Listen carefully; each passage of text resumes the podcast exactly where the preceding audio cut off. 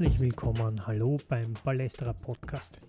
Mein Name ist Simon Hirt und heute im dritten Teil unseres Schwerpunktes zum Thema Spielmanipulationen im Fußball haben wir mit Patrick Kienzel gesprochen.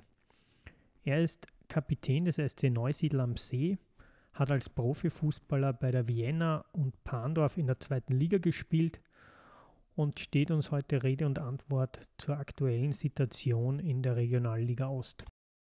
Kannst du noch einmal so von deiner Perspektive aus erzählen, wie die letzten Wochen, was da passiert ist?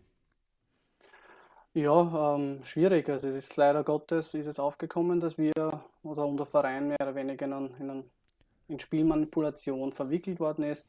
Ähm, die Infos habe ich dann eigentlich ja eh vom Verein relativ bald mal gekriegt, aber auch der Verein hat nicht wirklich gewusst, äh, was jetzt genau Sache ist. Ähm, genaueres habe ich dann eigentlich nur gehört, wie die zwei Spieler mehr oder weniger dann schon in U-Haft waren und dass halt einige Spiele von uns anscheinend da aufgeschieden sind und dass das mehr oder weniger aber auch über die ganze Hinrunde gegangen ist. Das heißt, eigentlich müssten, müssten die beiden Spieler schon im Vorfeld oder vor dem halben Jahr in Neusiedl schon aufgefallen sein und ja, es war natürlich eine Schocknachricht, ganz ehrlich, weil man hört zwar immer davon, dass sowas gibt, aber wenn es dann einen selber betrifft, beziehungsweise den Verein, den eigenen Verein, ähm, will man es gar nicht glauben und kann man es eigentlich gar nicht glauben, dass uns ja, die zwei Spiele jetzt im Endeffekt schon ein halbes Jahr lang mehr oder weniger angelogen haben und ja, mit uns in der Kabine gesessen sein, Spaß gemacht haben und im Endeffekt haben sie aber eigentlich gegen uns, gegen, den eigene, gegen die eigene Mannschaft, gegen den eigenen Verein getippt und gespielt man wird ja immer denken, okay, sowas muss ja auffallen oder es gibt, gab es da irgendwelche Vermutungen, Gerüchte, bis es dann ähm, ans Tageslicht gekommen ist? Äh, ganz ehrlich, nein, weil wir, wir in der Mannschaft ist die Stimmung top, muss ich dazu sagen. Ähm, da kämpft jeder für jeden, das ist sehr, sehr positiv und wenn Fehler passieren, hat wirklich jeder den anderen zugesprochen, geht schon nächster, nächster Ball ist deiner oder im Fall vom Tormann den nächsten hast. Also es war jetzt nie so, dass wir gesagt haben, irgendeiner hat das Match verschnitten. Ähm, wir waren da immer, immer sehr, sehr positiv dahinter und wie gesagt, Fehler passieren im Sport und das war das halbe Jahr nicht anders und wir haben es versucht immer auszubessern als ganze Mannschaft und von dem her ist uns nichts aufgefallen. Jetzt hast du als Kapitän auch noch einmal so eine tragende Rolle. War das dann für dich noch mal mehr ähm, ein Grund, darüber nachzudenken, ähm, natürlich habe ich dann als Kapitän vielleicht eine, ja, tragende Rolle gehabt. Ähm, war aber auch schwierig, jetzt irgendwie über Telefone oder was auch immer mit der Mannschaft zu kommunizieren, weil man eben nicht gewusst hat, was stimmt jetzt und wie, wie weit sind die ähm, Recherchen der Polizei und die, wie weit hat sich das Ganze jetzt schon entwickelt. Ähm, persönlich, wie gesagt, ähm, ist es für mich ein Herzensverein und umso schlimmer ist es auch, dass das jetzt gerade bei Neusiedl passiert.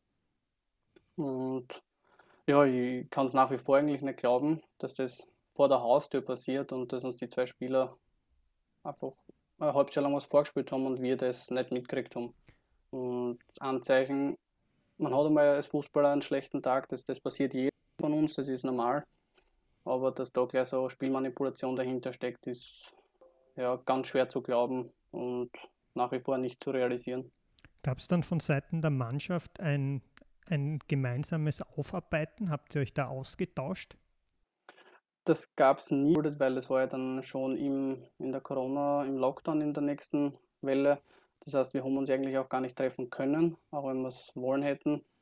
Ähm, es gab kurze Gespräche, aber im Prinzip ist es ja nach wie vor, dass die, dass die Ermittlungen laufen und von dem her kann man ja nur sehr, sehr viel mutmaßen. Ich habe mit beiden Spielern eigentlich seit dem letzten Spiel in Bahndorf keinen Kontakt gehabt.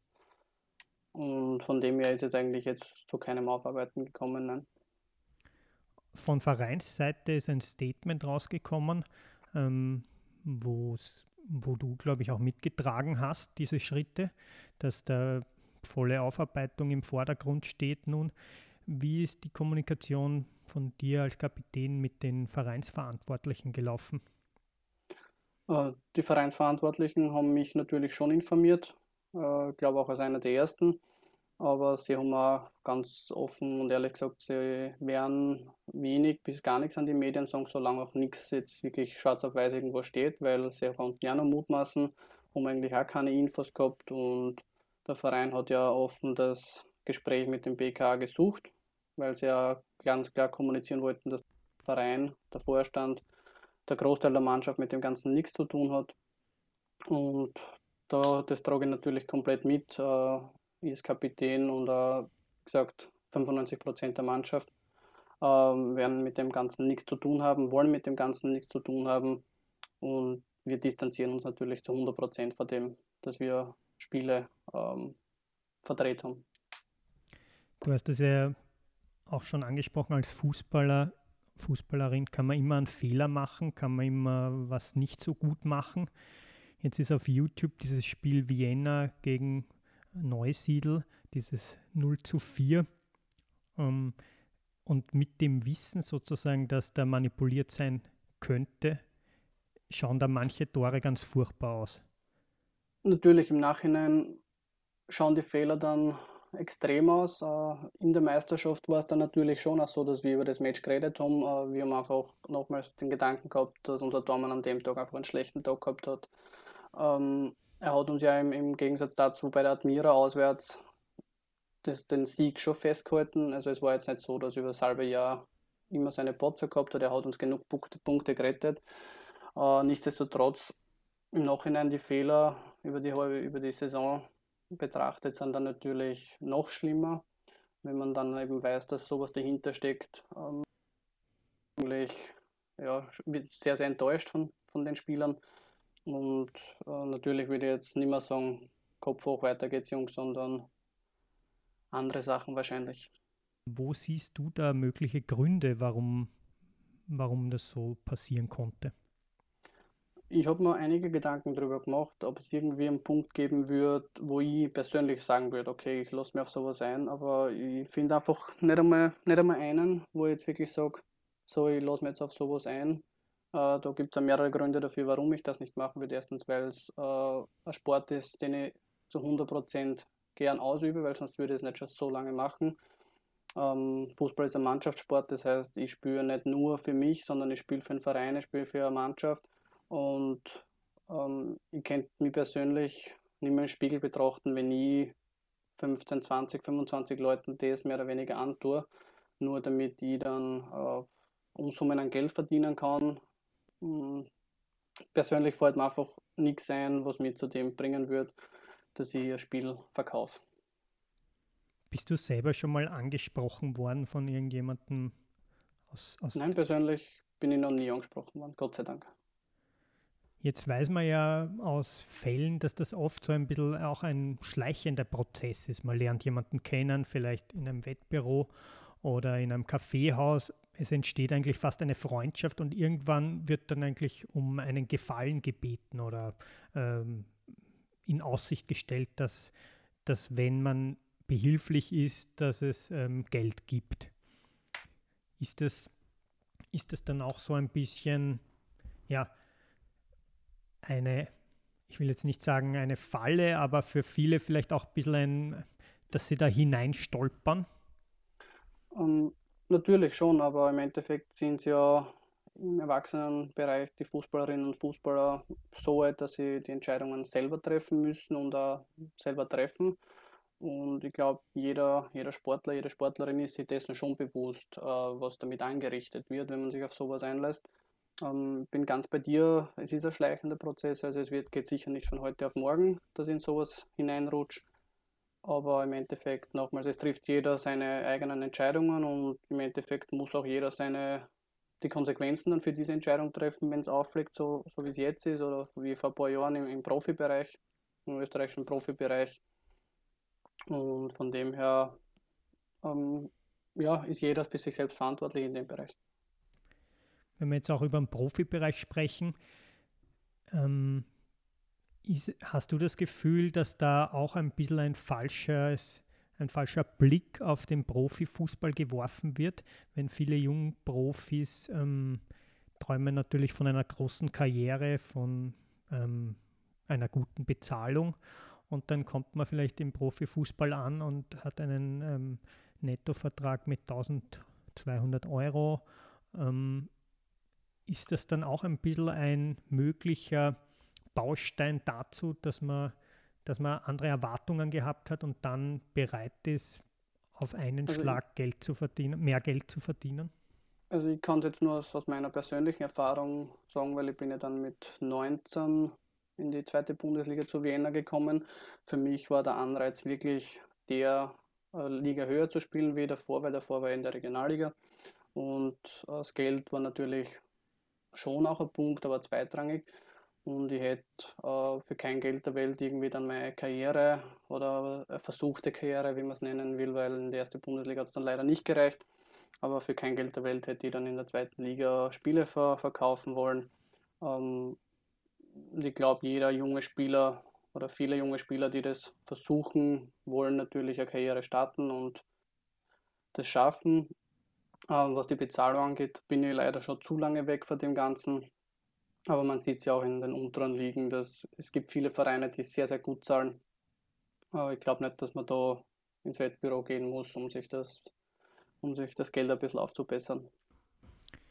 Aber du hast die Vienna angesprochen. Auch damals, als du noch Spieler bei der Vienna warst, hat es ja ein paar Spiele gegeben, wo dieser Wettradar, diese Monitoring-Systeme angeschlagen haben. Das heißt, die haben angezeigt, dass in Asien sehr hohe, außergewöhnlich hohe Beträge auf ein Spiel in der zweiten Liga in Österreich gewettet wurden.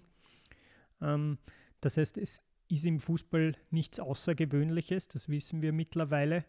Und wie wie geht man damit um als Fußballer?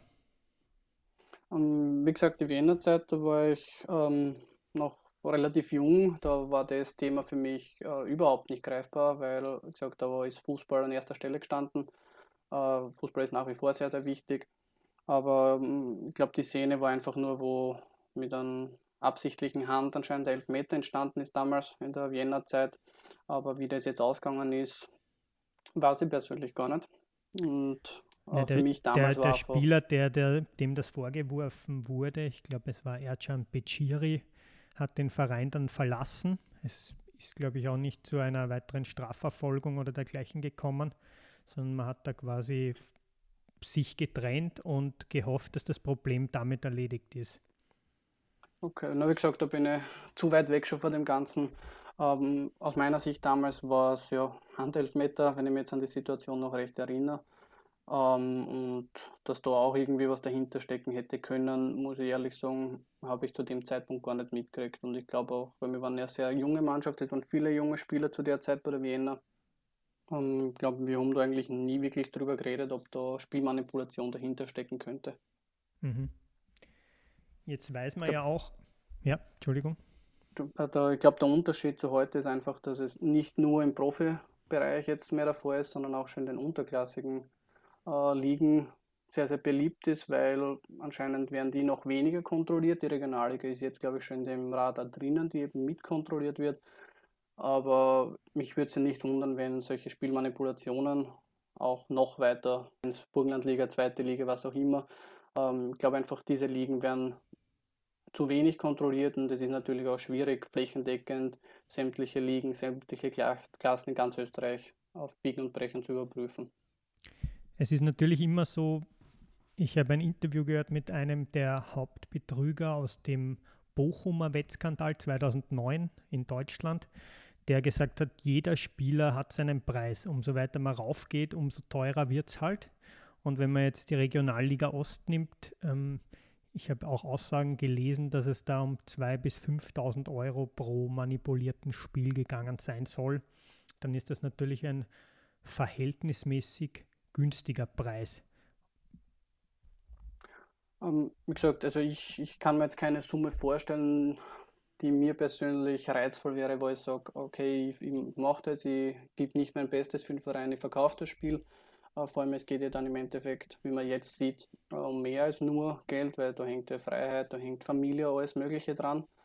Und ähm, für kein Geld der Welt würde ich meine Freiheit dann hergeben wollen, weil im Endeffekt fliegt es ja in den größten Teilen immer auf. Und es ist auch gut so, dass sowas dann äh, wirklich hart bestraft wird. Und ja, wenn ich sowas mache, dann soll ich nicht, dass ich es dort gut heiße, aber Einzelsportarten, weil da schade ich als Sportler persönlich nur mir selber. Natürlich, was drumherum dranhängt, das Trainerteam, die Zuschauerinnen und Zuschauer, was auch immer, äh, ist ein anderer Punkt, aber als Einzelsportler muss ich, als, muss ich die Leistung nur von mir verantworten. Und beim Fußball ist es eben so, oder bei anderen Mannschaftssportarten ist es so, dass wirklich ein ganzes Team dranhängt.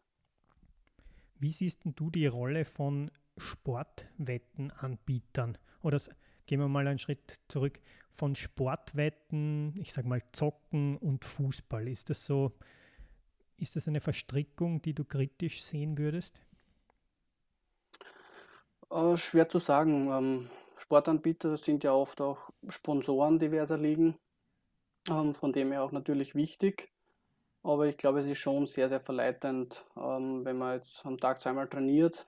Äh, da setzt man sich schnell mal in irgendein Wettcafé rein und vielleicht sind es am Anfang nur 5 Euro und dann 10 Euro, aber die Beträge, glaube ich, es kann schon passieren, dass die dann relativ schnell hoch werden, äh, weil es ist ja im Endeffekt auch sehr, sehr einfach mit normalen Wetten. Also, also dass jetzt keine Manipulation ist, sondern wirklich nur normale Sportwetten, kann man auch schon super Beträge gewinnen. Aber prinzipiell, wie gesagt, es ist jeder Profisportler, jede Profisportlerin so erwachsen genug, sage ich mal, dass man diese Entscheidungen selbst treffen kann. Dass es bei Wetten oft auch um Sucht geht, wenn man es exzessiv betreibt und dass dann natürlich genau solche Leute auch gefährdet sind, angesprochen zu werden und für Spielmanipulationen gewonnen zu werden. Das ist ein zusätzliches Problem, oder? Natürlich, man sucht ja immer das schwächste Glied und in dem Fall ist, so wie du jetzt richtig gesagt hast, ähm, Spielsucht ist eine Krankheit. Ähm, ich glaube natürlich, äh, ich glaube auch, dass es eine wirklich sehr, sehr schwere Krankheit ist, dass man da wieder wegkommt. Und in dem Fall kann man es solchen Personen dann sehr, sehr schmackhaft machen. Ähm, du brauchst eigentlich jetzt 90 Minuten im Bereich Fußball nichts tun und kriegst dafür Geld oder deine Leistung nicht abrufen und ähm, natürlich, das schwächste Glied ist immer der erste Punkt, den ich ansprechen würde. Ja. Aber würdest du jetzt Wettanbieter zum Beispiel auch mehr in die Pflicht nehmen, aufzuklären über sowas? Ich meine, wenn wir uns das österreichische Nationalteam anschauen, dann wirbt der, der Trainer für Tipp 3. Ähm, du hast das vorher gesagt, fast jeder große Fußballverein hat einen Hauptsponsor aus diesem Segment. Ist das nicht auch ein bisschen zu verharmlosend, diese Partnerschaft? Ich glaube, die Partnerschaften an sich sind weniger das Problem, aber so wie du jetzt auch richtig angemerkt hast, es müsste einfach viel mehr Aufklärung stattfinden. Wenn ich jetzt richtig informiert bin, diese Aufklärung findet jährlich bei jedem Profiverein in Österreich statt. Äh, Im Endeffekt müsste das aber, glaube ich, auch in den Amateurbereich äh, ausgebaut werden. Äh, Regionalliga ist mittlerweile, glaube ich, semi-professionell, wenn man sich jetzt die Regionalliga Ost wieder anschaut. Äh, das müsste auf jeden Fall ausgebaut werden und ich glaube, dann ist diese Partnerschaft äh, von Wettanbietern und Vereinen, äh, steht dann auch nichts im Weg, aber es gehört sicher vermehrt jetzt das Augenmerk darauf gelegt, dass sämtliche Spielerinnen und Spieler wirklich darauf hingewiesen werden, wie sowas abläuft, weil ich glaube, für viele ist es unvorstellbar, dass eine wildfremde Person auf einen zukommt und was anbietet und natürlich auch die Konsequenzen aufzeigen, was da dann alles auf einen zukommen kann. Es gibt ja solche Initiativen spätestens seit dem Fall von Dominik Boga und Sanel Kulic mit dem Play Fair Code. Du hast gesagt, du hast selber als Spieler mal bei der Vienna an so einer Schulung teilgenommen, oder? Genau, also ich habe diese Schulung, wenn ich mich jetzt nicht ganz täusche, dreimal gehört und das waren eben die drei Saisonen der zweiten Bundesliga, aber die sind schon sehr, sehr lange her. Wen würdest du jetzt am meisten in der Pflicht sehen, da quasi mehr in Aufklärung, Überwachung ähm, gegen Wettmanipulation zu investieren? Also ist das deiner Ansicht nach, sind das die Verbände, ist, sind das die Vereine? Also in erster Linie natürlich der ÖFB als, als Dachverband von dem Ganzen. Und dann, was die Ligen weiter drunter, ange drunter angeht, ist es natürlich, sind die einzelnen Landesverbände. Aber im Großen und Ganzen gehört das Ganze schon vom ÖFB aus mitgeleitet und eben von diesem Fair Play Code. Äh, ich glaube, da gehört eine Zusammenarbeit her. Was ich jetzt so mitgekriegt habe, eben nur ein bisschen nebenbei, funktioniert diese Zusammenarbeit eh und ist auch mittlerweile ganz gut ausgebaut. Aber wie gesagt, in solchen Bereichen äh, kann es nie genug sein, dass man Infos kriegt, dass man einmal im Jahr eben diese, diese Präsentationen sieht und auch hört. Und ähm, sowas gehört wahrscheinlich auch schon im Jugendbereich mehr oder weniger auch verankert. In den Akademien, glaube ich, ist es eh auch schon drinnen. Aber das, wenn das jedes Jahr, das ist wie erste Hilfe, wenn man es lange nicht hört, vergisst man es vielleicht und deshalb gehört das jedes Jahr meiner Meinung nach wieder wiederholt und besprochen. Dominik Taboga, der ja selber als Spielmanipulator ähm, mitgewirkt hat und auch eine Strafe dafür bekommen hat, der hat gesagt, er versteht nicht, wieso es im Fußball regelmäßig Kampagnen gibt zum Thema Rassismus, zum Thema Doping, aber dieses Thema der Wettmanipulation, also der Spielmanipulation, das wird eigentlich weitgehend unter den Tisch gekehrt, auch im Stadion. Woran könnte es liegen?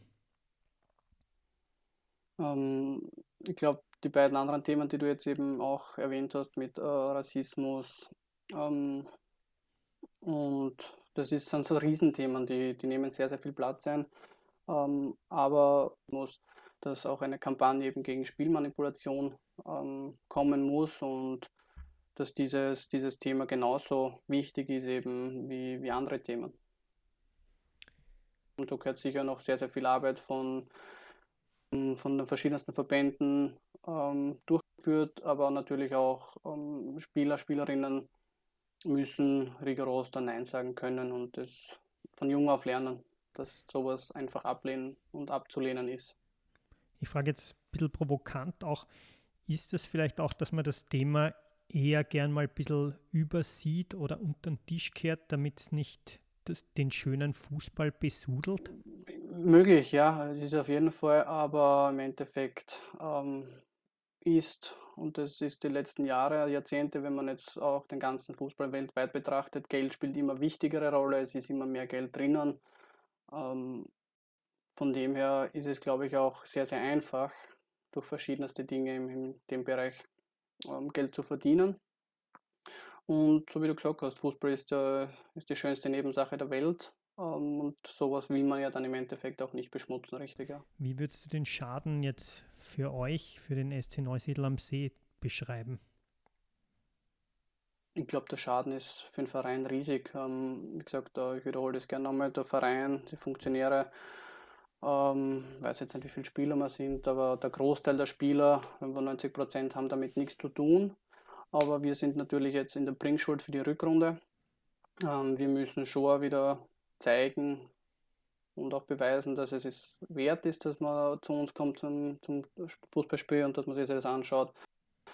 Und natürlich auch wieder den Zuschauern nochmals bestätigen, wir haben mit dem Ganzen nichts zu tun, wir, wir geben unser Letztes für den Verein und der Verein wird es genauso nach außen tragen, dass, da, ja, dass das jetzt einfach äh, ein schwarzer Fleck auf der Geschichte ist, auf der langen Geschichte des Vereins und dass wir da trotzdem auch gestärkt rauskommen werden und dass wir das auch überstehen werden. Die Gefahr ist ja auch, ähm, dass irgendwann sozusagen die, die Glaubwürdigkeit einer Liga kippen könnte, oder? Wenn's, wenn, wenn das Ausmaß zu Natürlich, also wenn solche, wenn solche Fälle dann immer vermehrt aufkommen, dann fragen sie wahrscheinlich eben auch die ehrlichen Sportlerinnen und Sportler, äh, wieso gebe ich Gas, wieso spiele ich vielleicht auch, wenn ich nicht ganz fit bin. Und dann ist eben auch wahrscheinlich der, der Wille nicht mehr da. Es werden viele sagen, äh, dieses schmutzige Geschäft will man gar nicht antun. Und natürlich im Endeffekt, äh, ich habe es eigentlich eh schon auch an anderen, in anderen Medien gesagt, ähm, ich versuche immer für das Beste zu geben für den Verein und wenn man dann eigentlich im Vorfeld wissen würde, man kann das Spiel heute gar nicht gewinnen, äh, sowas ist eigentlich der schlimmste Gedanke für mich persönlich. Also ich gehe in ein Spiel, um das zu gewinnen. Und wenn ich dann eigentlich so her, jetzt wie es bei uns der Fall ist, ich hätte das Spiel gar nicht gewinnen können, äh, tut mir das einfach im Herzen weh und es ist ja eigentlich gar nicht zu glauben, dass, dass das der Fall ist. Und ich denke, so geht es dem Großteil von Fußballerinnen und Fußballern, äh, weil die spielen, weil sie die Sportart gern haben und nicht äh, um das im Vorfeld auszumachen, wie das Spiel ausgeht. Wenn du jetzt nach, der, nach dieser Winterpause wieder in die Kabine gehst und mit der Mannschaft sprichst, wirst du das thematisieren? Was wirst, denen, was wirst du das sagen? Ich glaube, in erster Linie ist das mal ähm, in der Verantwortung des Vorstands, dass sie mit der Mannschaft reden. Ähm, was ich der Mannschaft dann sicher auch mitteilen werde, ist, wir sind in der Tabelle jetzt zwar Neunter, aber wenn man genau drauf schaut, sind wir nur vier Punkte hinterm Vierten.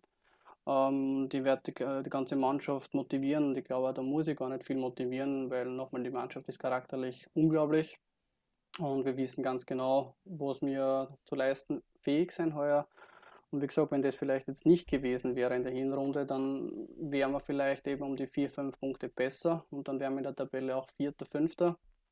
Und ich glaube, die Mannschaft weiß ganz genau eben, ähm, was möglich ist und wir sind nicht zufrieden mit dem neunten Platz und das ist, glaube ich, der Ansporn und auch der Anspruch des ganzen Vereins, dass wir da vorne mitspielen wollen, dass wir die Punkte jetzt eine holen wollen, was wir mehr oder weniger gar nicht holen hätten können. Und ich glaube, da ist die Mannschaft aber charakterlich so gut aufgestellt, dass da nicht viel von mir notwendig ist, sondern einfach nur die Infos vom Vorstand, was ist Stand der Dinge, und ich glaube, dann ist das für die Mannschaft selber erledigt. Also glaubst du, ihr werdet euch sportlich sehr schnell wieder fokussieren können, aber wird es dann noch so ein bisschen eine Aufarbeitung geben im Team, sage ich jetzt mal? Mm, natürlich, wie gesagt, der Vorstand wird das Gespräch suchen, nehme ich mal an, mit den Spielern, ähm, weil es ist halt nochmals, es hat keiner von uns irgendwie, glaube ich, geahnt, dass sowas bei uns der Fall ist, dass das halbe Jahr lang eigentlich immer wieder Spiele irgendwo antippt worden sein. Ähm, trotzdem muss der Verein auch da jetzt weiter nach vorn schauen. Und ich glaube, wenn wir das dann ewig lange thematisieren und besprechen werden, dann wird es noch länger dauern, dass man mit, damit abschließt. Äh, die zwei Spieler werden eh schon in anderen Instanzen jetzt dort ihre Problemchen kriegen, sage ich mal so. Und wie gesagt, wir schauen in die Zukunft und versuchen das Ganze jetzt natürlich aufzubessern, das Image wieder aufzubessern, weil ich glaube, da haben wir jetzt einiges zu tun. Und da müssen jetzt alle Spieler, äh, alle Spielerinnen, alle Spieler, äh, das ganze Trainerteam, der ganze Vorstand in, in eine Richtung ziehen, an einen Strang ziehen. Und ich glaube, das steht bei uns jetzt im Vordergrund. Dann sage ich mal vielen Dank, Patrick, für das Gespräch. Sehr, sehr gerne.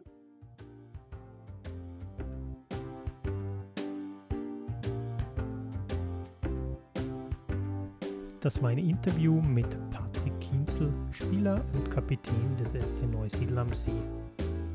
Wenn Ihnen der Podcast gefallen hat und Sie die Arbeit des Palästra unterstützen möchten, dann geht es am besten mit einem Abo.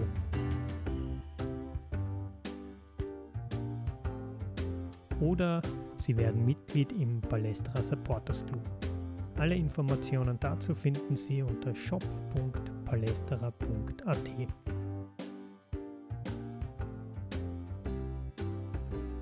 Ich sage vielen Dank fürs Zuhören und bis zum nächsten Mal.